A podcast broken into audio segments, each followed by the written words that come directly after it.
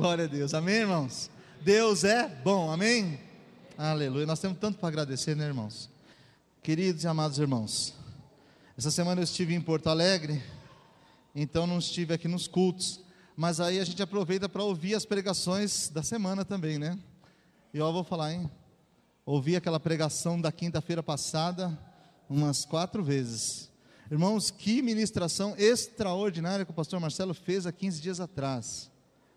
Então, o livro de Romanos, sobre a bondade e a severidade de Deus, que coisa linda, viu? Fomos muito abençoados lá em casa, nós ouvimos diversas vezes. Essa semana já peço para o Alexandre preparar para ouvir o pastor Nelson. Amém? Livro de Reis, 1 Reis, capítulo de número 20. Amém? 1 Reis, capítulo de número 20. Vamos ficar de pé, irmãos, em nome de Jesus. Eu quero ler a partir do versículo de número 23. Todos encontraram? Diz assim a boa e santa palavra do Senhor. Porque os servos do rei da Síria lhe disseram: Seus deuses são deuses dos montes, por isso foram mais fortes do que nós. Mas pelejemos com eles em campo raso. E por certo, veremos se não somos mais fortes do que eles. Faze, pois, isto: Tira os reis, cada um do seu lugar, e põe capitães em seu lugar. E numera outro exército, como o exército que caiu de ti, e cavalos como aqueles cavalos, e carros como aqueles carros. E pelejemos com eles em campo raso, e veremos se não somos mais fortes do que eles.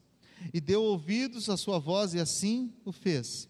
E sucedeu que, passado um ano, Ben-Hadad fez revista dos Círios e subiu a Feca para pelejar contra Israel. Também dos filhos de Israel se fez revista, e providos de viveres marcharam contra eles. E os filhos de Israel acamparam-se de frente deles, com dois pequenos rebanhos de cabras. Mas os sírios enchiam a terra.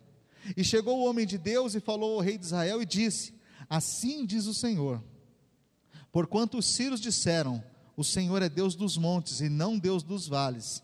Toda essa grande multidão entregarei nas tuas mãos, para que saibas que eu sou o Senhor. E sete dias estiveram esses acampados de fronte dos outros. E sucedeu que ao sétimo dia que a peleja começou, e os filhos de Israel feriram dos Círios cem mil homens de pé, em um dia. E o restante fugiram para a Feca, a cidade, e caiu o muro sobre vinte e sete mil homens que restaram. Ben Haddad, porém, fugiu e veio à cidade, andando de câmara em câmara. Amém? Fecha os olhos, mas vamos orar. Senhor Deus e Pai Todo-Poderoso, nós te louvamos, Senhor. Nós te agradecemos pela tua boa e santa palavra, a tua palavra que é verdadeira e fiel, ela é digna de toda aceitação. Fala conosco, Senhor, através da tua palavra, que o teu Santo Espírito possa ministrar aos nossos corações nesta noite, e que o nome do Senhor Jesus Cristo, Senhor nosso e Salvador nosso, seja exaltado neste lugar. Nós oramos a Ti em nome de Jesus, Pai. Amém. Amém, queridos. Pode se sentar em nome do Senhor Jesus. Queridos e amados irmãos, queria aproveitar essa noite para compartilhar com os irmãos sobre o agir de Deus na nossa vida, a maneira como Deus opera na minha e na sua vida, o agir poderoso do nosso Deus. Nós, muitas vezes, por conta das dificuldades, das lutas, dos sofrimentos, nós fechamos os olhos para enxergar o que Deus está fazendo. É muito fácil, irmãos, criticar, é muito fácil dizer que está tudo ruim, é muito fácil dizer que as coisas não vão bem, ou que não nos é favorável o momento, que alguma coisa está saindo fora, obrigado pastor, Deus abençoe, fora daquilo que foi planejado, e porque Deus esqueceu de mim, ou então porque o outro irmão é mais abençoado do que eu, enfim. Eu disse na semana passada que a dor, ela é igual a todos os homens quando nós estamos sofrendo, quando nós estamos passando por um momento difícil, não tem o melhor, não tem o pior. Todos os homens sentem igual. Todos, todos, quando estão sofrendo, são nivelados por baixo. Agora, muitas vezes, amados irmãos, nós estamos vivendo um momento que aos nossos olhos não é o melhor. Não significa dizer que Deus não está conosco, que Ele não está cuidando de nós, que Ele não está nos abençoando. Nós temos dificuldade para enxergar o mover de Deus no nosso meio. É muito fácil as pessoas dizerem: ah, se Deus está presente, tem milagre. O mais milagre que teve no deserto E Deus não deixou nenhum deles, aqueles que saíram com Moisés, a não ser Josué e Caleb, entrar na terra prometida. Os outros todos morreram por causa de murmuração. Se Deus está presente, tem unção. Eu gosto muito do reverendo Antônio Elias. Creio, os irmãos não conhecem o reverendo Antônio Elias, ele faleceu com mais de 90 anos. Era um pastor presbiteriano maravilhoso, lá do Rio de Janeiro. Uma das grandes bênçãos que Deus colocou nesse país.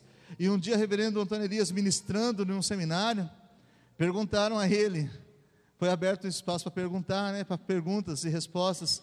E alguém levantou a mão e falou assim: Reverendo, queria que o senhor nos falasse, porque reverendo Antônio Elias, todas as vezes que ele pregava, irmãos, ele chorava, ele pregava com as lágrimas descendo, e todos que ouviam ele choravam junto, porque a graça de Deus era tão grande quanto aquele santo homem pregava, que o coração do povo era tocado. Então o rapaz perguntou: o que é, reverendo, unção? e ele, muito simples, ele deu uma risadinha e falou assim: irmãos, é muito simples. É que uns são e outros não são. E encerrou o papo aí. Uns são de Deus e quando fala, Deus opera. E outros não são, e pode ler a Bíblia inteira e não acontece nada. Então, uns são é isso, uns são e outros não são. Às vezes, irmãos, a gente fica esperando coisas, contando, esperando que um anjo desça. E, como diz um, um rapaz aí pregando, Deus manda um anjo com brasas espalhando por aqui. Eu fiquei pensando, vai queimar o púlpito, vai queimar todo mundo, gente. O que, que é isso? Falta de senso do cara, né? A gente quer ver coisas extraordinárias, irmãos. E não enxerga o trabalhar de Deus, dia após dia na nossa vida.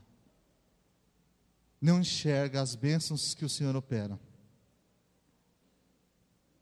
Esse texto que nós lemos, ele nos traz uma figura clara do que é o agir de Deus nas situações boas e favoráveis e nas que são desfavoráveis. O rei de Israel na ocasião era Cabe. Israel, os irmãos sabem, o povo de Deus no tempo do Reino Unido teve três reis: Davi, Saul e Salomão. Saul reinou por 40 anos, depois Davi reinou por 40 anos, depois Salomão por 40 anos. E porque Salomão pecou, o reino foi dividido entre reino do sul e reino do norte. Com a morte de Salomão, seu filho Roboão, ele acaba ficando com uma parte. E ele vai reinar em Judá, tendo a sua capital em Jerusalém. Mas Jeroboão, primeiro, ele vai e toma dez tribos, que nós conhecemos como as tribos do reino do norte, e ele vai para Samaria, lá é a sua capital, capital de Israel.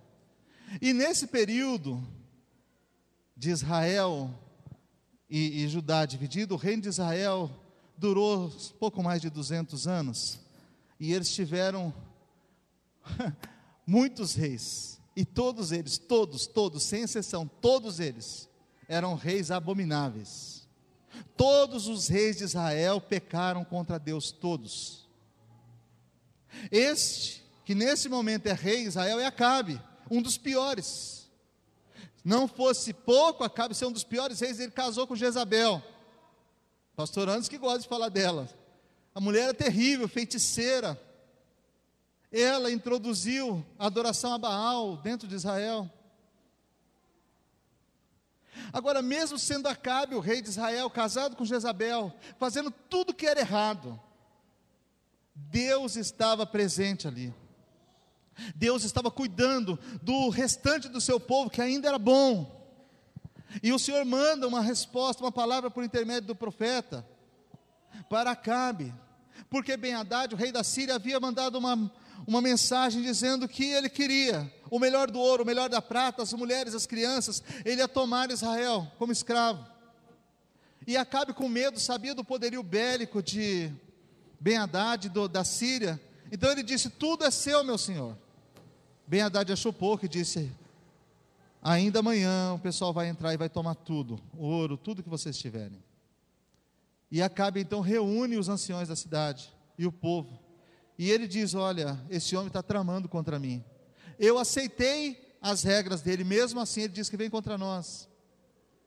Então Deus manda um profeta e diz a ele, Acabe, que ele levante os príncipes e que vá pelejar, porque Deus vai lhe dar a vitória. Veja que, mesmo sendo ele uma pessoa difícil, um homem incrédulo, um homem com a vida espiritual totalmente quebrada, A misericórdia de Deus, irmãos, não se pode contar. Nós não podemos desprezar a misericórdia e o amor de Deus. Deus mandou um profeta, Acabe, e disse: Pode aparelhar, reúne o exército, coloca os jovens, os príncipes, os moços na frente.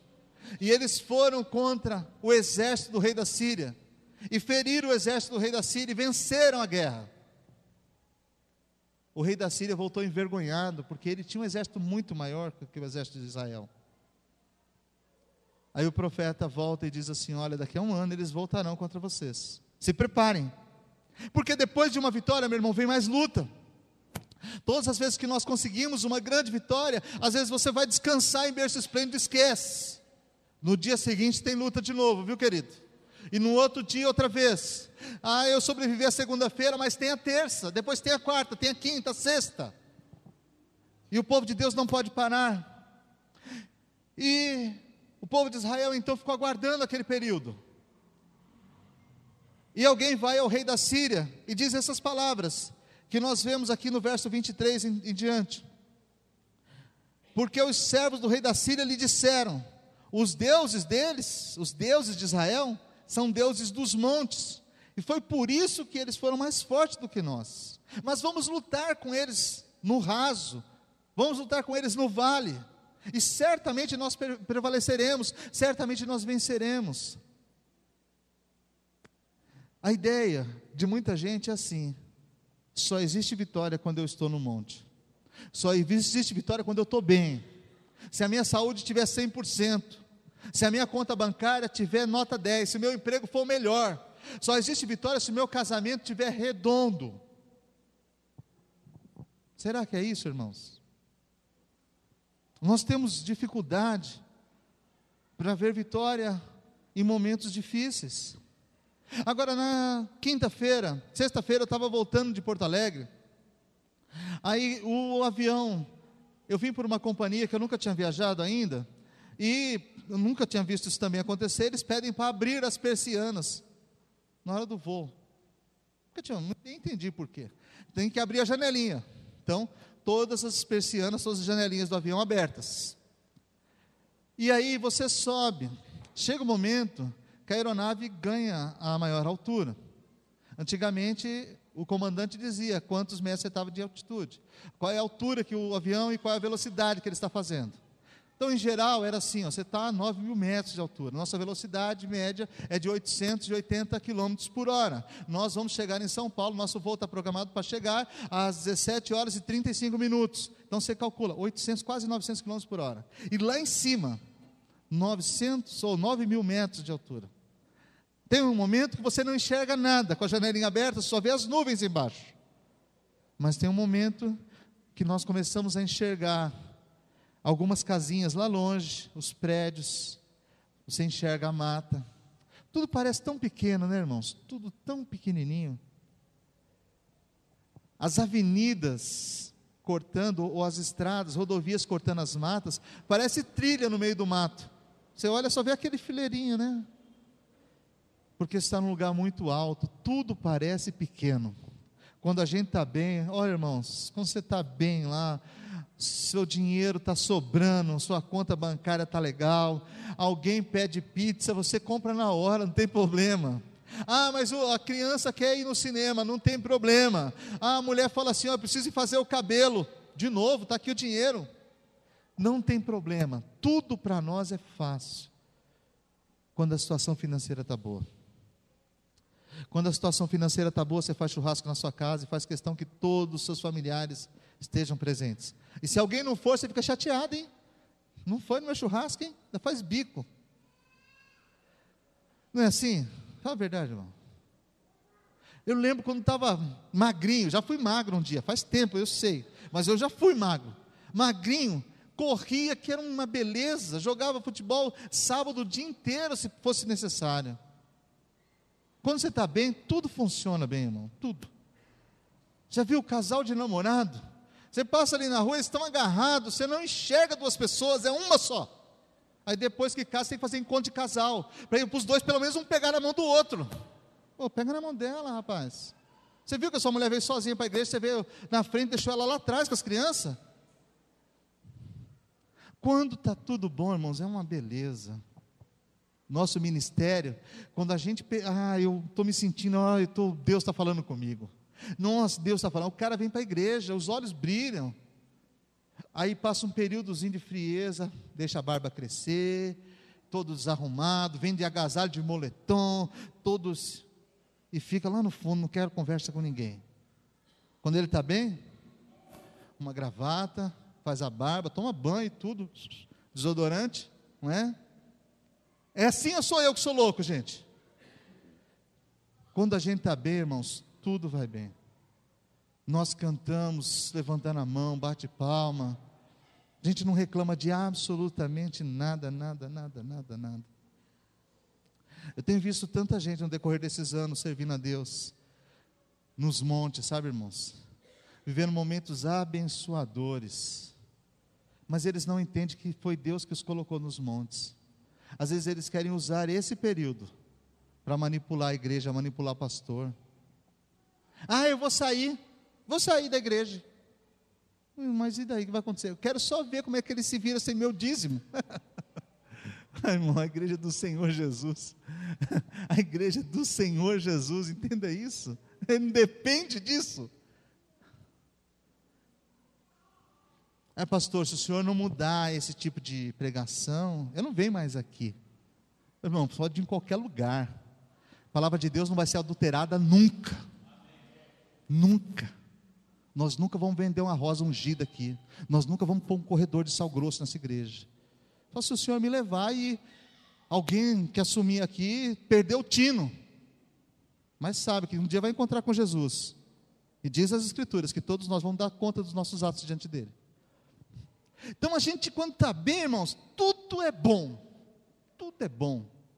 Tudo é bom. E a ideia que fica é essa de que Deus só está presente se você estiver no ápice, tudo funcionando bem na sua vida. E nós, por misericórdia de Deus, vivemos momentos como esse, em que tudo vai bem, tudo vai bem.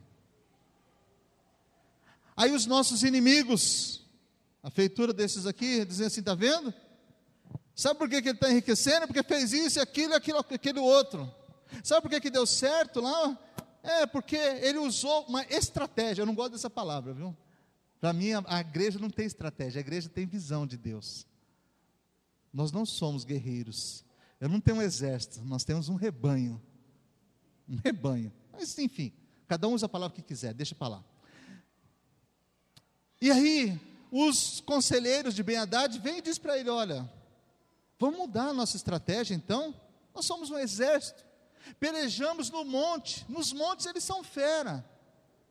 Nos montes tudo dá certo, o Deus deles opera lá em cima.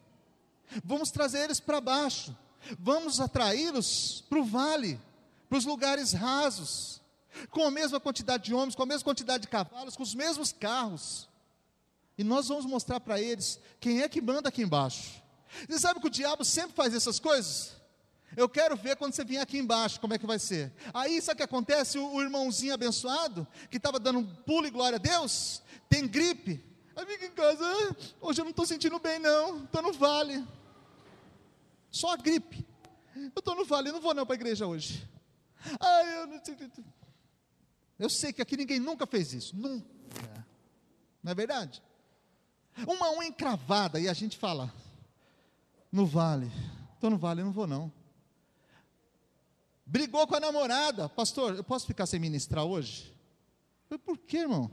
Ah, hoje eu não estou sentindo bem, não. Tô, meu coração está quebrado. Entendeu isso? A gente não serve a Deus porque ama a Deus, nós servimos a nós mesmos, aos nossos interesses, a nossa vontade de aparecer.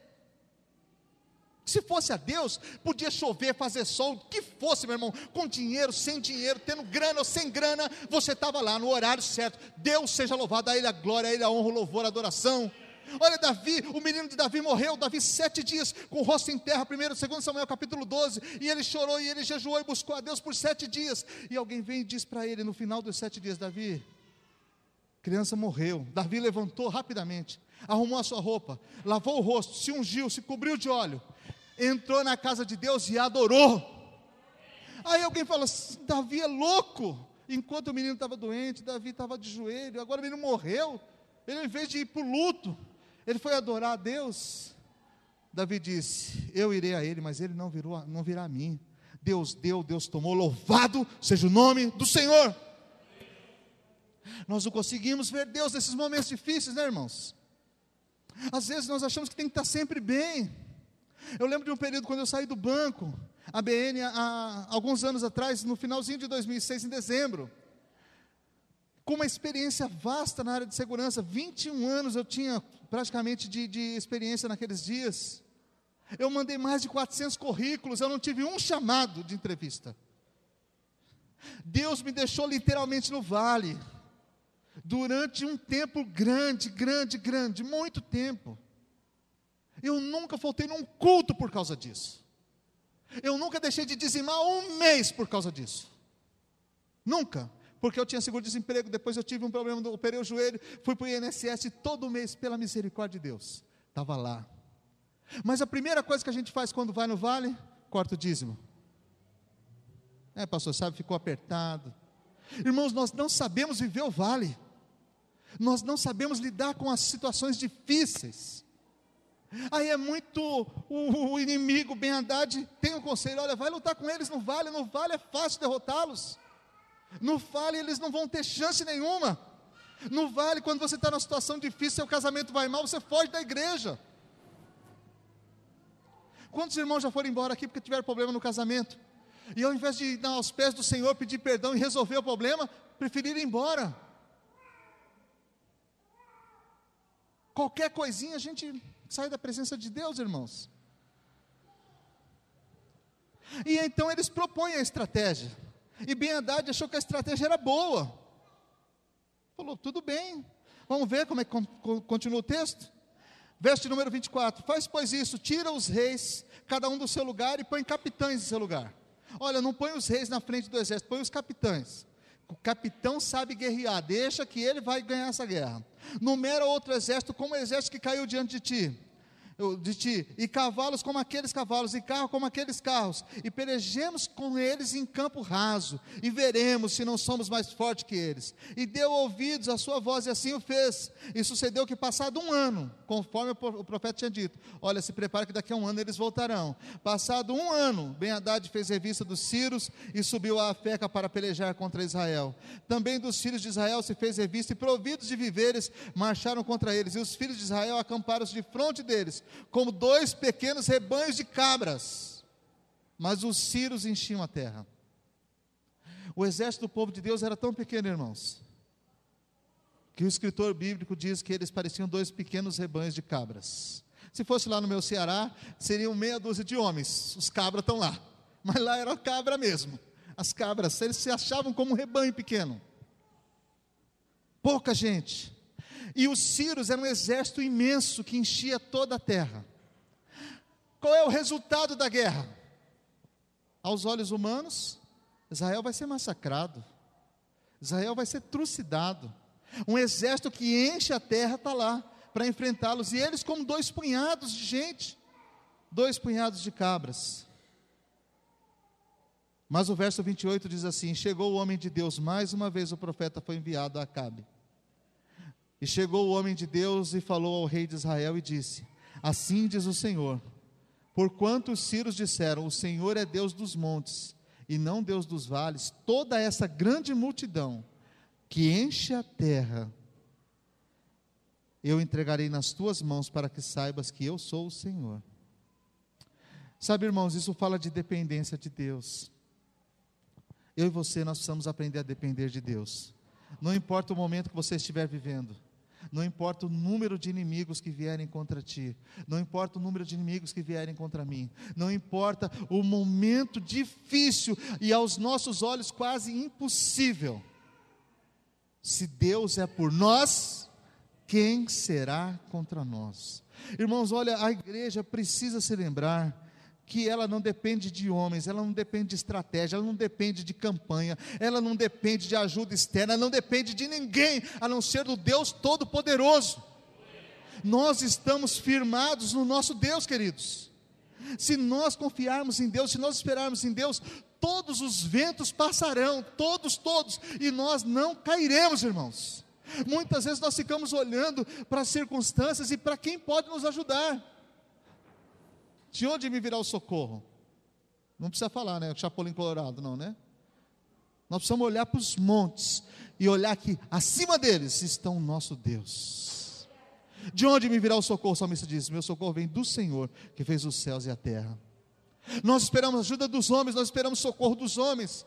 Nós esperamos que alguma coisa aconteça porque alguém botou a mão, alguém ajudou. O profeta foi lá e disse assim: Olha, porque eles disseram que Deus não opera nos vales, toda essa multidão hoje eu vou te entregar nas mãos.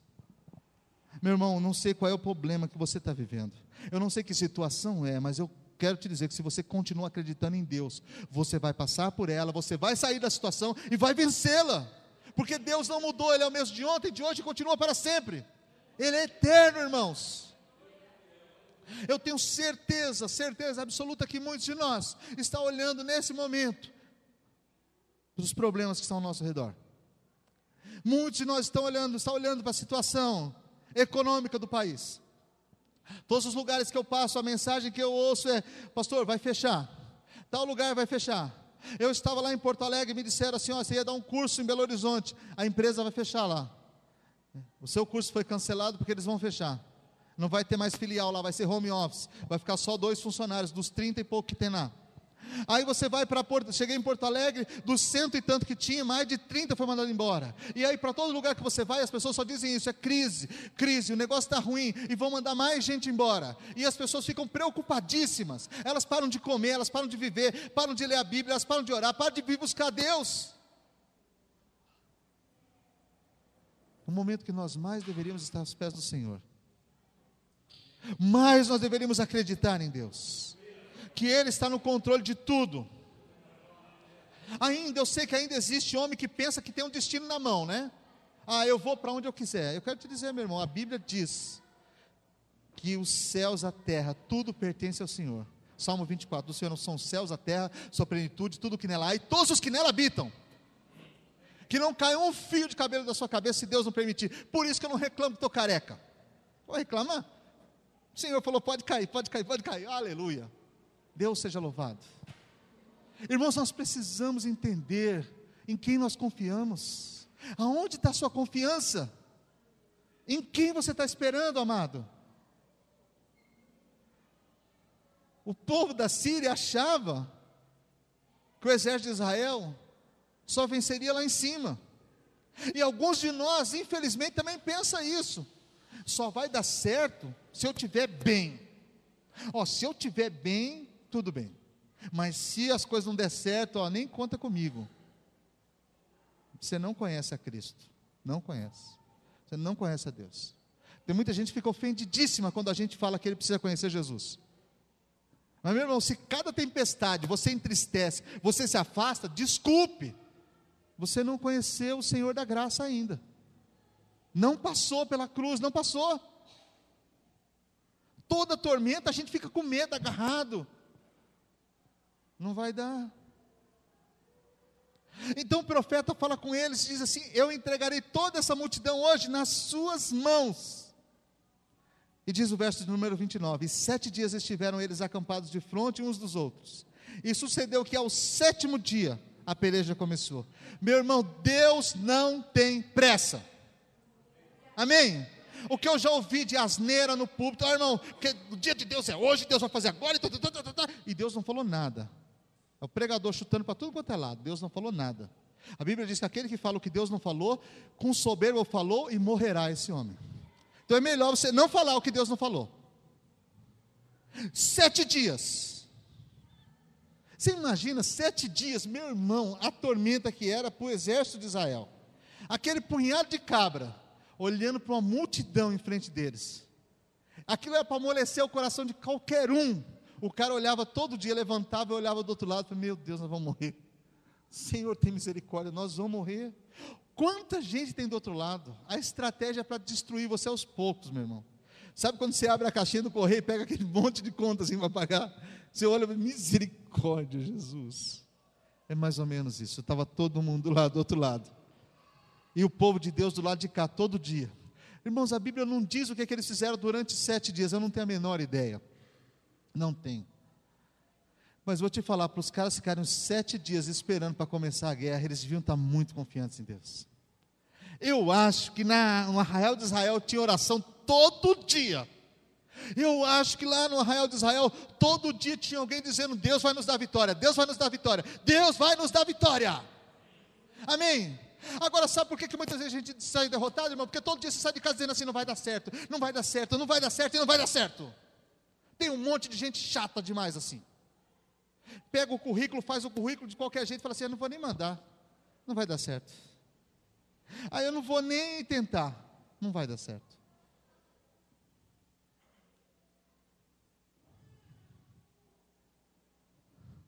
Um monte de gente assim o exército de Israel, aquele dois punhados de cabras, de frente de uma multidão. O que será que eles fizeram durante sete dias, irmãos? Se a Jéssica tivesse lá com o violão, dava para fazer um louvor. Todo dia tinha louvor. Certamente tinha alguém lá cantando, irmão. Tinha alguém lá pulando de alegria. Certamente alguém estava lá olhando para os céus, dizendo: Eu acredito em Deus, eu acredito em Deus, eu acredito em Deus. O Senhor sempre nos sustentou, o Senhor nos tirou do Egito com mão poderosa, o Senhor nos fez atravessar o Mar Vermelho, Ele abriu o Rio Jordão para nós, o Senhor derrubou as muralhas de Jericó sem que nós movêssemos uma palha. O que, que é esse pequeno exército da Síria?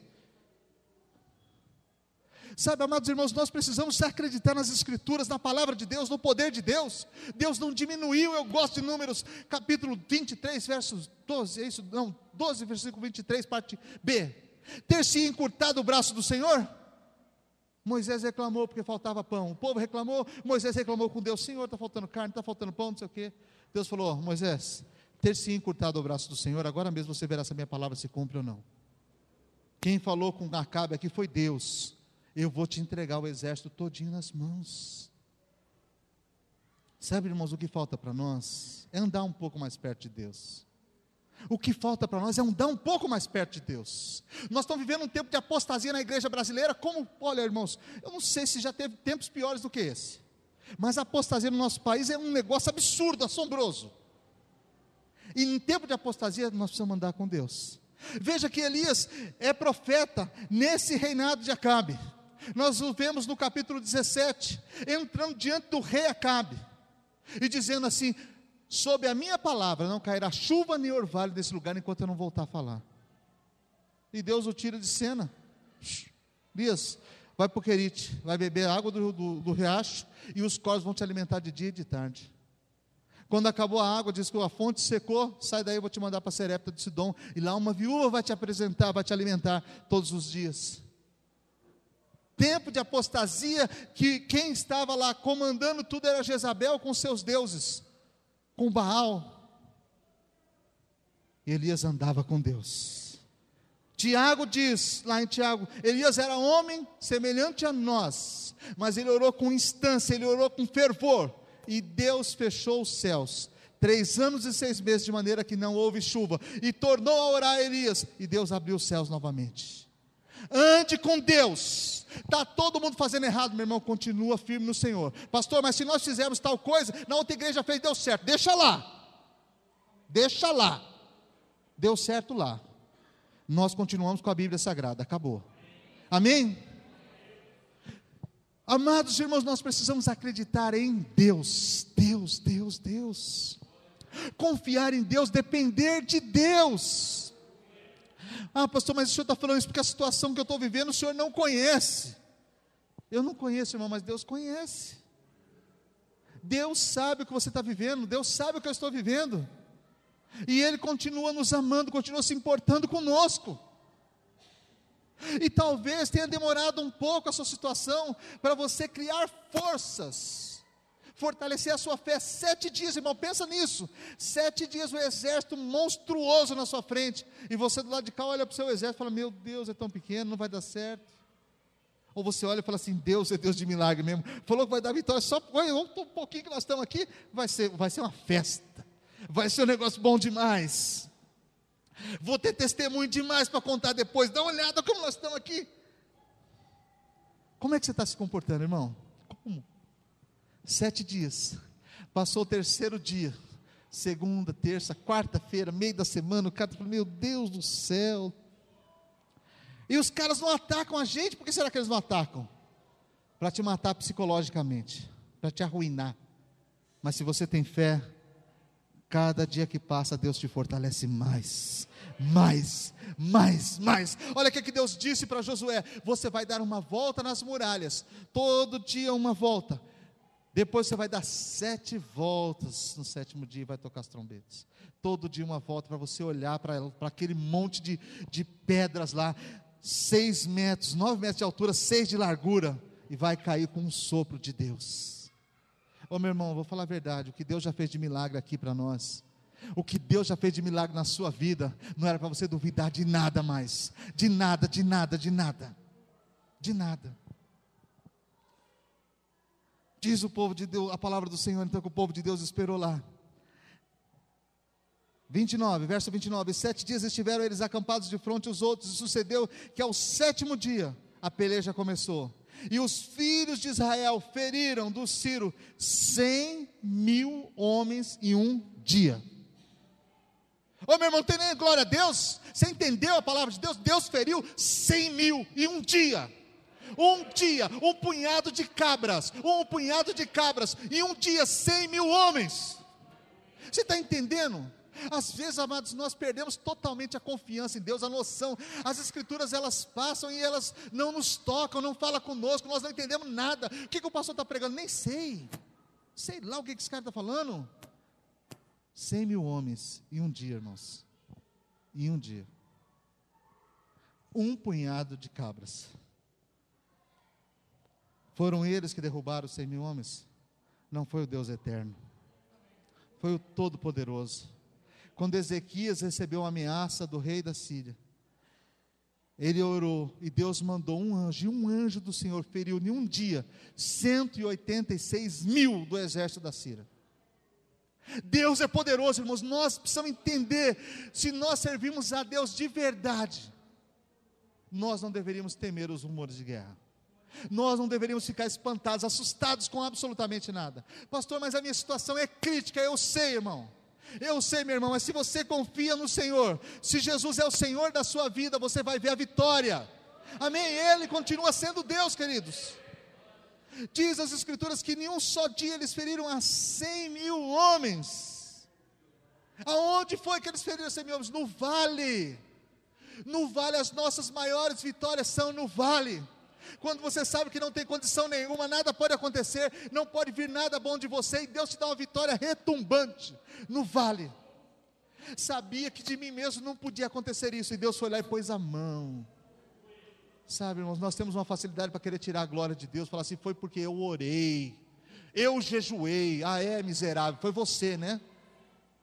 Não foi Deus que fez, não, foi você. Você orou e aí aconteceu. Você determinou, você decretou, você cerrou, essas coisas. Não, foi Deus. Deus, Deus, Deus, Deus, irmãos.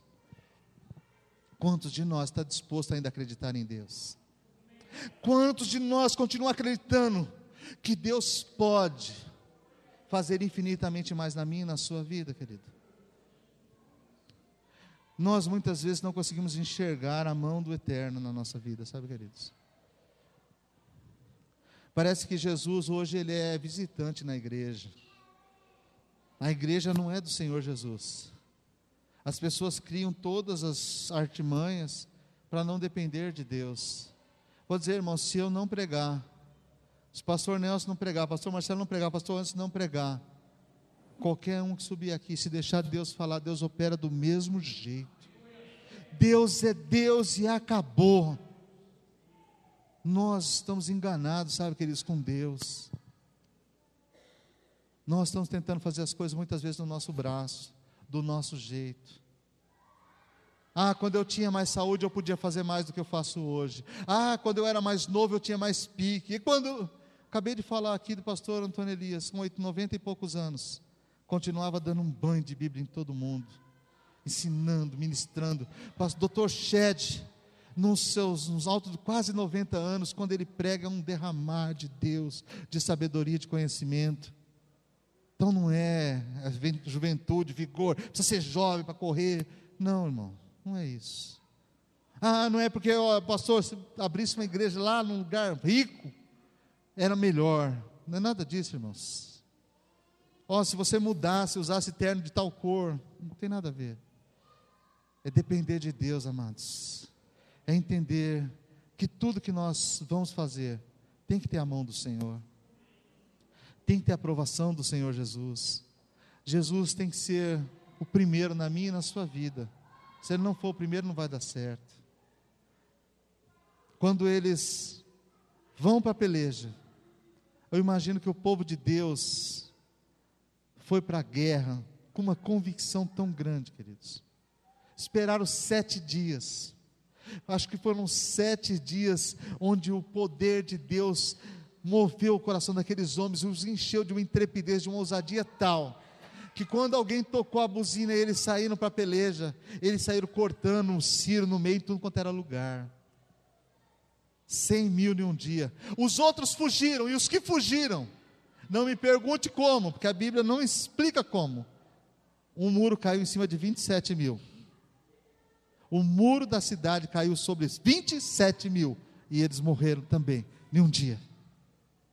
Sabe por quê? Porque quem operou foi o Senhor, foi Deus, não foi o homem, não foi estratégia humana. Não mostra aqui o general do exército de Acabe traçando planos de como fazer. Não mostra. Alguém aqui já assistiu Deuses e Generais? É uma trilogia de um filme americano da guerra de divisão do Sul e do Norte. Guerra da Virgínia contra as confederações. Um filme extraordinário. Primeiro filme da trilogia Deuses e Generais. Você assiste, ele é regado de Bíblia do começo ao fim. O cara vai sair para a guerra, ele manda, lê o livro de Josué, vamos aprender com Deus. Ele vai fazer outra coisa, lê. Aí o outro está doente, chega arrebentado, a mulher está citando Esther. Ah, foi para isso que você nasceu. E é Bíblia do começo ao fim. Mas nós vemos que os homens iam para a guerra e as mulheres, as mães, as esposas não ficavam tristes. Elas abraçavam seus filhos, abraçavam seus esposos, oravam com eles e dizia: Vai, e Deus há de te levar em paz te trazer em paz. E se Ele não trouxer, você vai estar com Ele. Sabe, irmãos, uma das cenas mais lindas: o general Jackson, ele está morrendo. A esposa dele chega e o médico diz: Ele vai morrer hoje. Ela abre um sorriso, vai lá, pega o marido dela na mão, assim, a mão dele, e fala: Meu amor, talvez, talvez você não tenha mais oportunidades de vida. E hoje é domingo. Você não gostaria de entrar nos portões do paraíso hoje?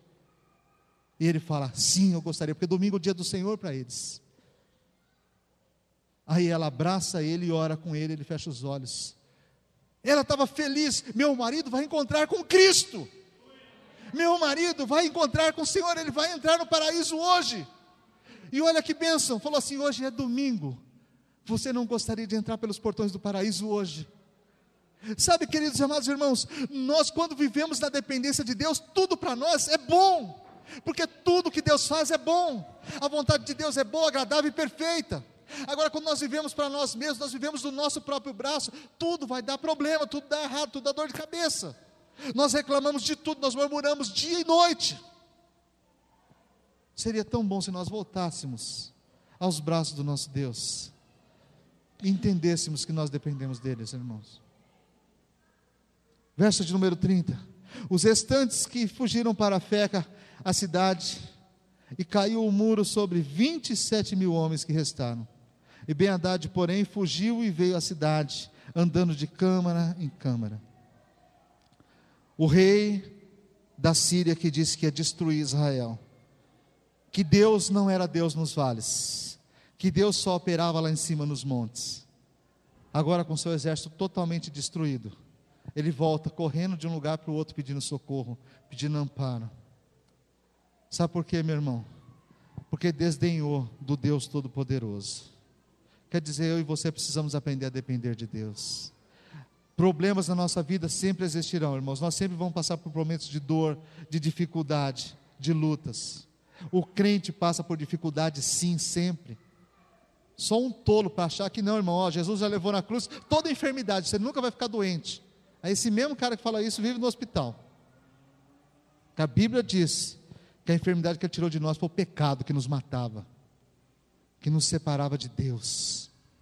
Agora nós ficamos doentes. Oramos, pastor Marcelo orou por três pessoas aqui, pelo menos estados gravíssimos. Nós sepultamos a irmã Clarice na outra semana de câncer. Há três meses atrás, a avó Crescência, crentes, mulheres de Deus, mas que enfrentam enfermidades. Homem de Deus fica desempregado, perde emprego. E não é o diabo, não, às vezes é incompetência nossa, ou então é Deus dando um trato na gente. Vou te melhorar um pouquinho, fica sentadinho um pouco aí. Você aprender a depender de mim. Homem de Deus tem noites de difíceis de passar, meu irmão.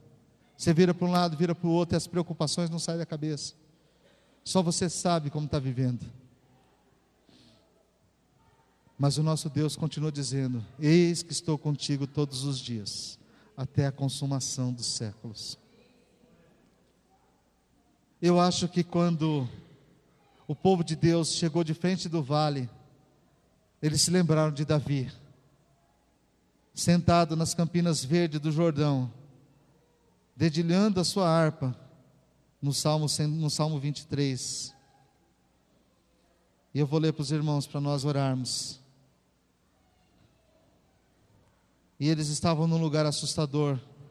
E devem ter se lembrado: o Senhor é o meu pastor e nada me faltará.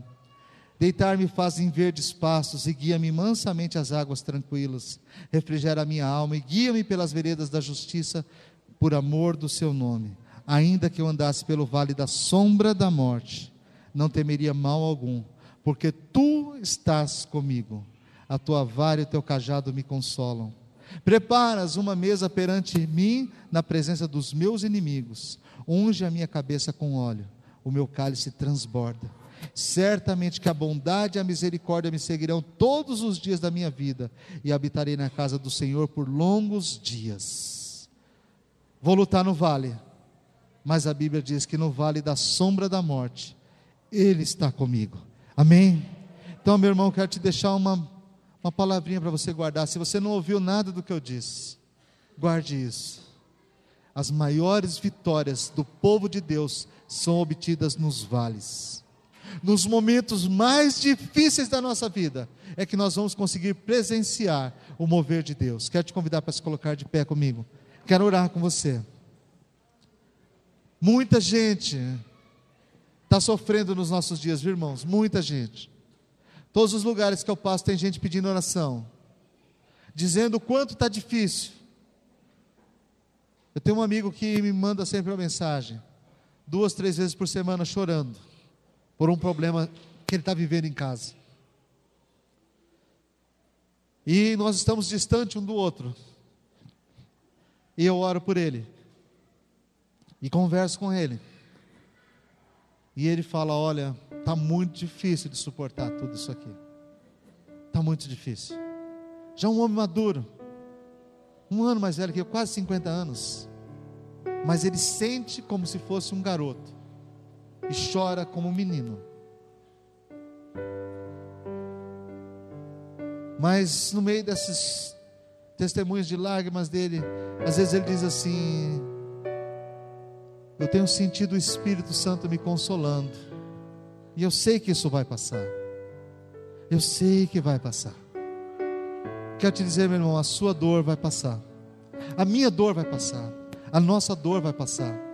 Qualquer que seja o momento que você e eu estejamos vivendo, por mais difícil que seja, quem dá a última palavra é o Deus eterno, todo-poderoso.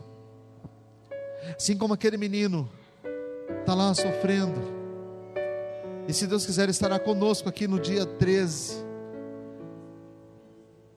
E ele diz assim: Mas eu acredito que Deus vai mudar a minha situação. Talvez você esteja sofrendo e não saiba nem como falar com Deus, você não saiba nem como orar. Não se preocupe. Romanos 8, 26 e diante diz que o Espírito do Senhor intercede por nós com gemidos inexprimíveis, porque nós também não sabemos orar como convém. Eu sei que alguns vieram tristes para cá hoje. Veio abatido, com a alma machucada. questionando se você está fazendo a coisa certa ou não. Por que, que tudo tem dado errado? Por que será que tudo dá errado, pastor? Eu não sei, meu irmão. Talvez não esteja dando errado. Talvez Deus só deixa, esteja te dando uma nova direção, um novo momento. Talvez Deus só queira te mostrar algo diferente. Talvez esse seja o momento de você pular de vez nos braços do Senhor e falar: Senhor, eu confio em Ti completamente. Confio, Senhor, estando nos montes, quando eu estava tudo bem, eu confiei em Ti. E agora que está tudo mal, Senhor, tudo ruim, eu quero continuar confiando em Ti. Feche suas olhos, irmão, vamos orar. Senhor Deus e Pai, nós sabemos, ó Deus querido, que nós não podemos fazer absolutamente nada sem o Senhor. Como diz a tua palavra em João 15, 5: sem mim nada podeis fazer. Nós dependemos completamente do Senhor. Nós dependemos completamente de Jesus, o nosso Salvador. A igreja do Senhor tem uma palavra de vida e de vitória que foi proclamada por Jesus na cruz. Quando ele disse está consumado, ele estava selando a nossa vitória. Quando ele disse a Pedro: as portas do inferno não prevalecerão contra a igreja do Senhor, ele estava dizendo: eu estarei com vocês todos os dias. Ah, Pai amado, como nós precisamos da presença de Jesus, o teu filho como nós dependemos de Jesus. Jesus é tudo aquilo que nós, como igreja, desejamos, que ansiamos por ter ao nosso lado. Toca, Senhor, na minha vida, na vida dos meus irmãos. Senhor, tu sabes o momento que cada um está vivendo hoje, Pai. Conhece, Senhor, aqueles que vieram para cá entristecidos, abatidos. Tu sabes, Senhor, os rostos que já não brilham mais os olhos, Senhor, que já não buscam mais a tua face. Tu conheces, Senhor, a nossa linguagem, sabe, Senhor, aquilo que nós precisamos mudar.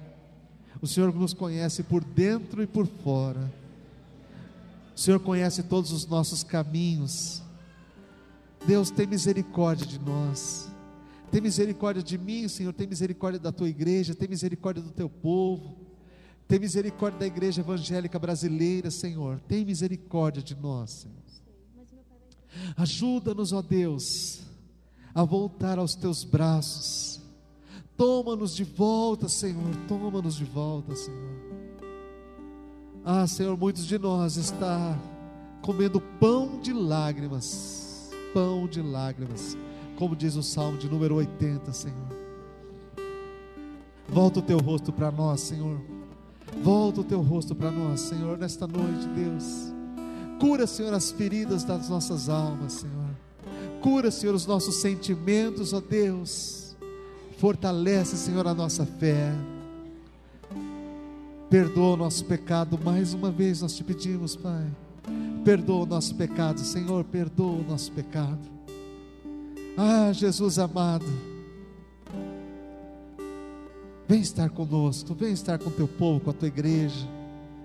Leva-nos, Senhor, a enxergar a retumbante vitória que o Senhor conquistou na cruz. Leva-nos, Senhor, a desfrutar dessa tão grande vitória, vivendo cada dia, cada dia da nossa vida na tua dependência, Pai. Abençoa, Senhor, eu te peço a vida dos meus amados irmãos, da tua igreja, Senhor do teu povo reunido aqui, daqueles que não estão aqui, mas tem alguém intercedendo por eles. Pai.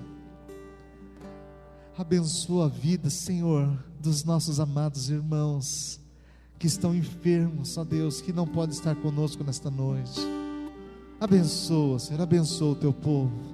Nós oramos e clamamos a Ti no maravilhoso nome de Jesus, no nome poderoso de Jesus. Com seus olhos fechados, vamos ministrar o cântico ao Senhor. Aleluia.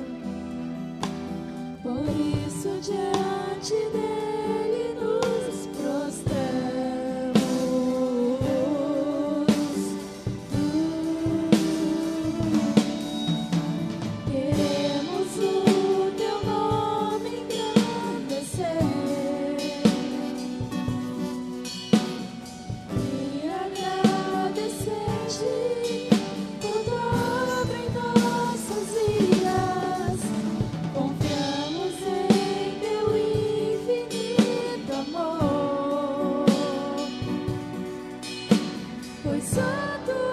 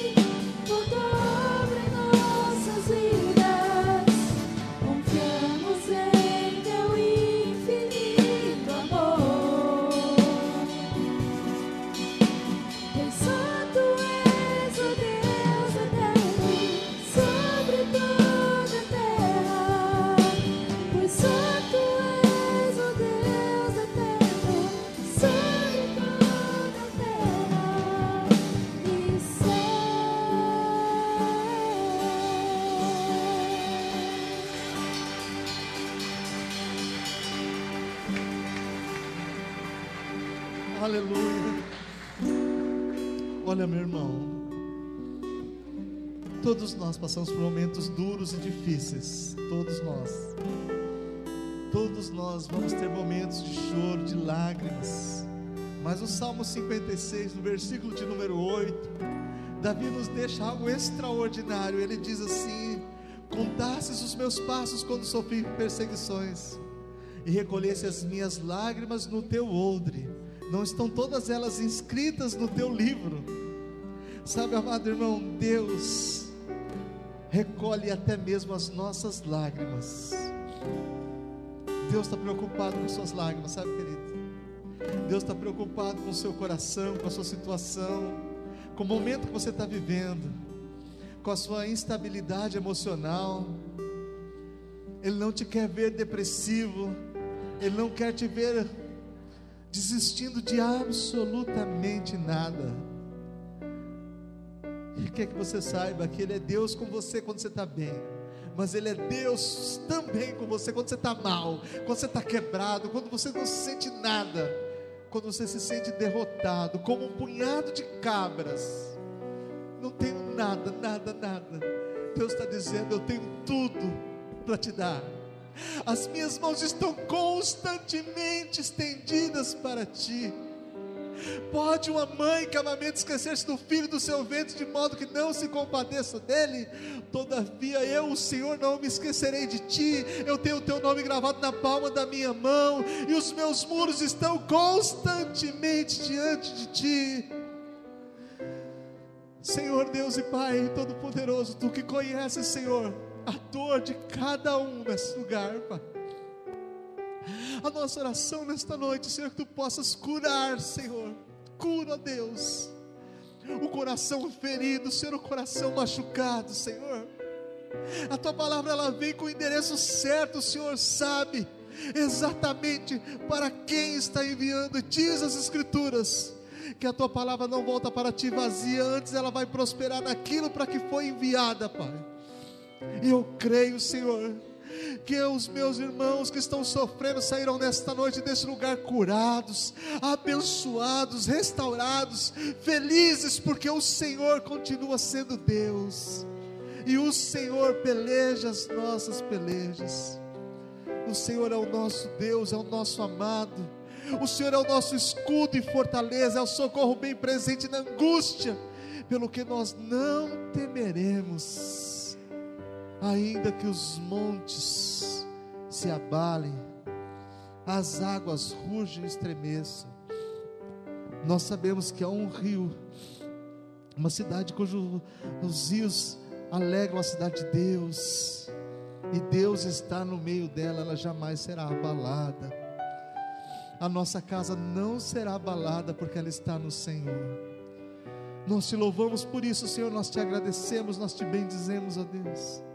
Eu creio, Senhor, que o Espírito do Senhor é o consolador que passa nesse lugar, nesse momento, Pai. É o Senhor que enxuga as nossas lágrimas, Senhor, e nos coloca de pé mais uma vez. Nós te agradecemos por tudo, Pai, no maravilhoso nome de Jesus, o teu filho amado.